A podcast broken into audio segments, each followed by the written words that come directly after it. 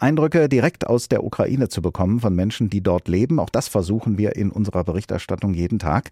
Und so sind wir jetzt mit Andrei Postuschenko verbunden. Er ist Verwalter eines landwirtschaftlichen Betriebes in der Nähe von Cherson im Osten der Ukraine.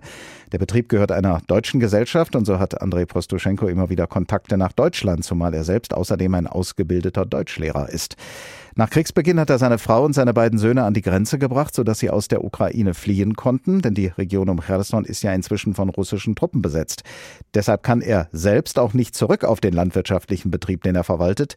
Und so lebt er jetzt stattdessen 70 Kilometer von der Stadt Lviv entfernt und versucht von dort aus die Geschäfte zu führen. Inzwischen hat er aber auch noch eine andere Aufgabe übernommen, und zwar die Aufgabe, in Deutschland Pickups für das ukrainische Militär zu besorgen. Guten Morgen, Herr Postuschenko. Ah, jetzt habe ich da. Herr Postoschenko, guten Morgen. Ja, guten, guten Morgen. Ich, ich, kann Sie sehr gut verstehen. Das ist prima. Wir Sie jetzt auch. Ähm, wo erreichen wir Sie denn gerade? Sind Sie schon dabei, äh, Pickups zu organisieren für das ukrainische Militär? Ja, ukrainische Landwirte haben entschieden, äh, die Pickups äh, selber zu kaufen, weil wir brauchen ja Fahrzeuge. Und zurzeit befinde ich mich in Bratislava. Wir haben jetzt schon 26 Pickups gekauft und in die Ukraine gebracht und wollen jetzt weitere 24 noch kaufen und auch rüberbringen. Wie schwierig ist das? Sie müssen da ja jedes Mal die Grenze passieren. Ja, das ist nicht einfach. Erstmal wollten wir das mit LKWs machen, aber die Preise sind ja, haben sich verdoppelt oder verdreifacht, so dass wir, dass es viel einfacher ist, einfach in das Auto sich hinzusetzen, über die Grenze zu fahren und auf der anderen Seite äh, erwarten uns schon ukrainische Fahrer, die die Autos erstmal in, in die Zentralukraine fahren und von dort werden sie dann verteilt. Aber normalerweise gehen sie dann Richtung äh, Osten, also an die Grenze zu jetzt zu diesem Donetsk und Lugansk Gebiet. Ich habe schon gesagt, neben dieser Aufgabe, die Sie jetzt äh, seit kurzem übernommen haben, versuchen Sie auch noch Ihren landwirtschaftlichen Betrieb äh, in der Nähe von Cherson äh, im Auge zu behalten. Ein Betrieb, den Sie verwalten, zu dem Sie aber jetzt nicht selber zurückkehren können, weil die Region eben von russischen Truppen besetzt ist. Wie versuchen Sie denn jetzt, diesen Betrieb aus der Ferne zu leiten? Das ist aber jetzt nicht so kompliziert. Also unser, in unserem Betrieb funktioniert zurzeit nur unser Milchstall. Äh, wir können nicht, nicht äh, auf die Felder fahren. Äh, es, wir haben versucht, mit, mit den russischen Truppen dann zu verhandeln und die Genehmigung zu kriegen, äh, dass sie auf die Felder kommen. Erstmal müssen alle Felder durchgesucht werden, ob da irgendwo die Bomben oder Raketen liegen, die nicht explodiert haben, damit wir jetzt den Mais oder die Sonnenblumen drillen können. Aber die Genehmigung haben wir nicht. Es wird jetzt weiter hart gekämpft um uns herum.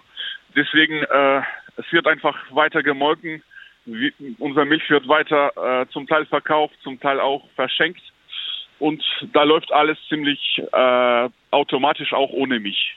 Was hören Sie von den Menschen in Cherson und Umgebung? In welcher Lage befinden sie sich, wenn die russischen Truppen schon da sind und zugleich eine noch größere Offensive wahrscheinlich droht?